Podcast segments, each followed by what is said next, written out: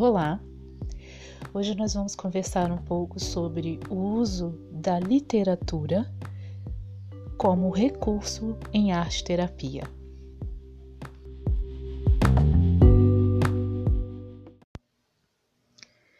Para nós pensarmos para além do desenho, da pintura, da modelagem, dessas técnicas plásticas, uh, como recurso terapêutico, é importante lembrar que a literatura também é uma é uma arte, é uma linguagem dentro das artes extremamente importante e rica de ser utilizada em arte terapia.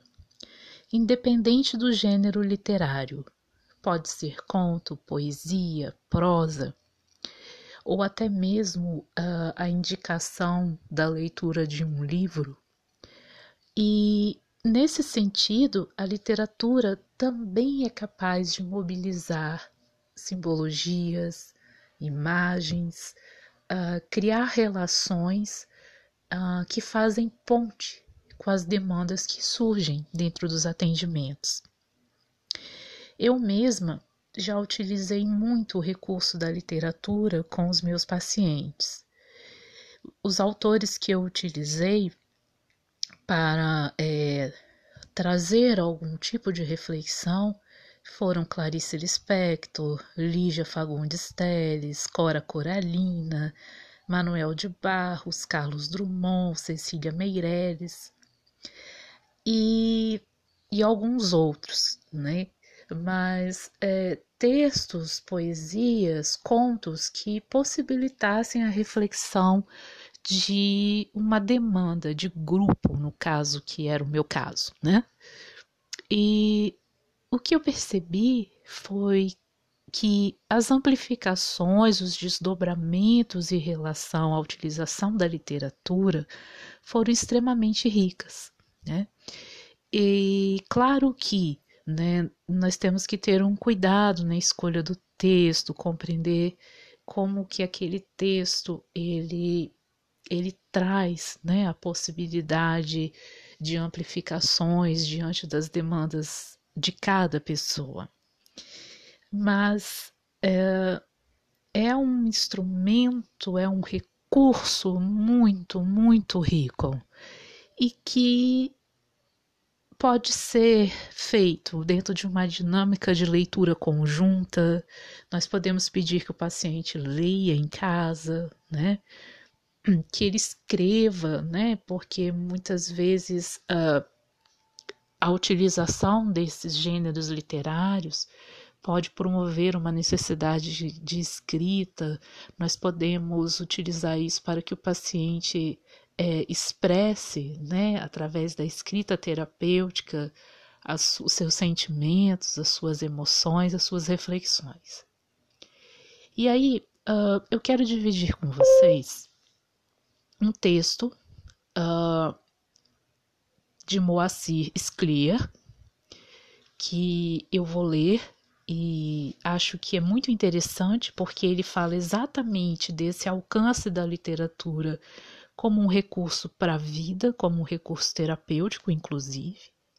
E Moacir Clear, ele foi médico, sanitarista e um dos principais escritores brasileiros, autor, né, de, de entre outros livros, A Paixão Transformada, que é um ensaio sobre as relações entre a medicina e a literatura.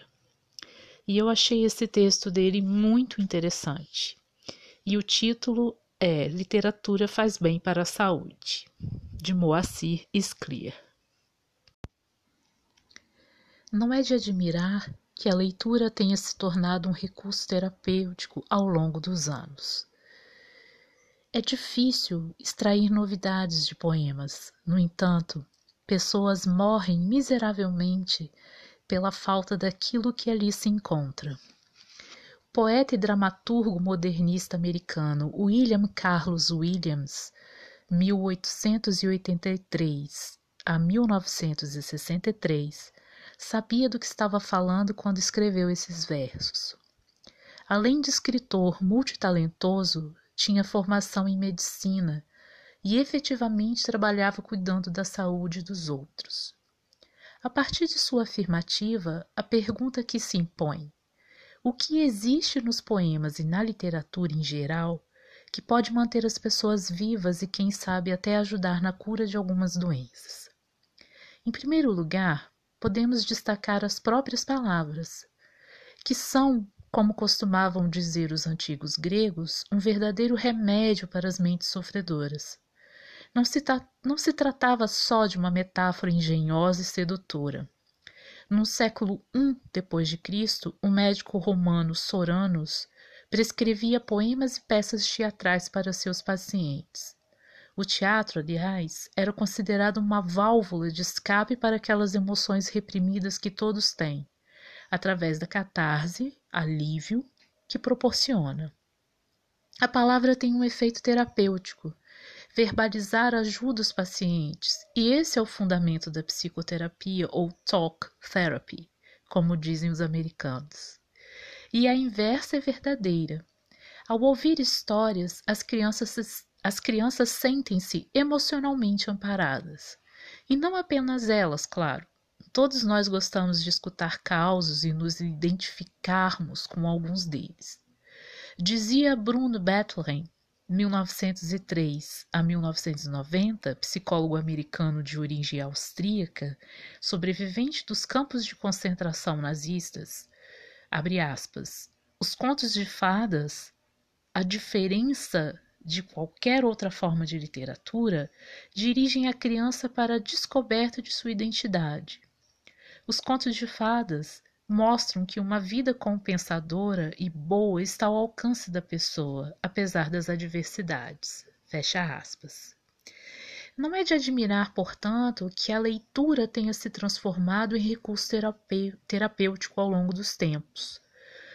No primeiro hospital para doentes mentais dos Estados Unidos, o Pennsylvania Hospital, fundado em 1751 por Benjamin Franklin, na Filadélfia, os pacientes não apenas liam, como escreviam e publicavam seus textos num jornal muito sugestivamente chamado The Illuminator, o iluminador em inglês. Nos anos 60 e 70 do século XX, o termo biblioterapia passou a designar essas atividades. Logo surgiu a poematerapia, desenvolvida em instituições como o intuito da terapia poética de Los Angeles, no estado americano da Califórnia. Aliás, nos Estados Unidos existe até uma associação nacional pela terapia poética. Aqui no Brasil já temos várias experiências na área. No livro O Terapeuta e o Lobo, a utilização do conto na psicoterapia da criança, o psiquiatra infantil, poeta e escritor Celso Gutenfried destaca a enorme importância terapêutica do conto, como uma forma de reforço à identidade infantil e como antídoto contra o medo que aflige tantas crianças. Também é de destacar o projeto Biblioteca Viva em Hospitais, realizados no Rio de Janeiro e mantido pelo Ministério da Saúde, pela Fundação Ambric pelos Direitos da Criança e por um grande banco. A leitura realizada por voluntários ajuda a criança a vencer a insegurança do ambiente estranho e da penosa experiência da doença, terrível para todos, mas ainda mais amedrontadora para os pequenos. Finalmente, é preciso dizer que a literatura pode colaborar para a própria formação médica. Muitas escolas de medicina pelo mundo, inclusive no Brasil, estão incluindo no currículo a disciplina Medicina e Literatura. Através de textos como A Morte de Ivan Illich, do escritor russo Leon Tolstói, em que o personagem sofre de câncer. A Montanha Mágica, do alemão Thomas Mann, que fala sobre a tuberculose, e O Alienista, do brasileiro Machado de Assis, uma sátira às instituições mentais do século XIX. Os alunos tomam conhecimento da dimensão humana da doença, e assim, mesmo que muitas vezes indiretamente, a literatura passa a ajudar pacientes de todas as idades. esse texto de Moacir Clear nos dá a dimensão dos benefícios da literatura uh, para a nossa vida, como instrumento que faz ponte com as questões do ser humano. Porque também expressa conflitos humanos, enfrentamentos humanos. E isso nos possibilita, inclusive, a produzir imagens, né? A partir de um texto literário pode, pode surgir um desenho, pode surgir uma pintura, pode surgir uma escultura. Além de você ter a linguagem da literatura, você ainda pode trabalhar certos sentidos, mobilizações em outras linguagens das artes, né? E você pode promover dinâmicas, um momento em que cada pessoa vai conectar de repente aquele texto com alguma música, né, um, com alguma letra de música. Isso já aconteceu nos meus atendimentos, de eu levar um texto, né, um conto, e as pessoas lembrarem de outras coisas, de outras linguagens tra e trazer essas imagens, né? Então, uh, é interessante, como arte terapeutas, que nós amplifiquemos é, a dimensão da, das linguagens que a gente trabalha, num certo sentido, e a literatura é uma ferramenta incrível, né? E, e claro, a gente vai ter aí alguns critérios, né, de densidade de texto, né? Eu gosto muito de oferecer Clarice Lispector, mas eu, eu eu tenho um certo cuidado. Clarice Lispector é uma escritora hermética, né? Então, assim, na hora de escolher que textos trabalhar, que sentidos, é ter esse critério, né? Um, eu gosto muito também de trabalhar Fernando Pessoa, que também é um autor bastante denso, mas que certos aspectos é, são passíveis de trazer, né, para o compartilhamento. E cada um desses autores vai ter um alcance, vai ter um texto falando. Por exemplo, para mim que trabalho com envelhecimento, é, Cora Coralina traz muito sentido, né? Porque é falar de, é, é falar, né, a respeito de uma poesia de uma autora que é idosa, né, que era idosa e que começou a produzir muito idosa e, e, trazer também essa perspectiva vivencial do autor, né, na medida do possível. Quem foi Cora Coralina, né? É, o que, que essa mulher nessa idade, naquela idade, né, está falando, né? Que valores de vida ela está observando? O que, que ela está trazendo como percepção? Manuel de Barros, né, um outro autor também idoso que, assim como Cora Coralina começou a jornada é, de publicação das suas poesias numa idade avançada, com mais de 70 anos, né? E, e mas que fala desses aspectos da, da, da grandeza das coisas pequenas, né? E são poesias que a gente pode trabalhar nessa dimensão, né? O que, que é importante, né? É, qual é a dimensão do, do valor das coisas para nós, né? Aquilo que está ao nosso redor e que a gente não acessa, né? A gente fica olhando para aquilo que a gente julga que é grande, mas na verdade, às vezes é naquela coisa que tem no seu quintal é que te traz uma dimensão profunda de conexão com a vida, né? Então, Manuel de Barros fala muito disso. Uh, Assim como Carlos Drummond vai falar das paixões, né? Vai falar desses sentidos. A Lígia também tem uns textos bacanas, uns contos interessantes sobre envelhecimento, né?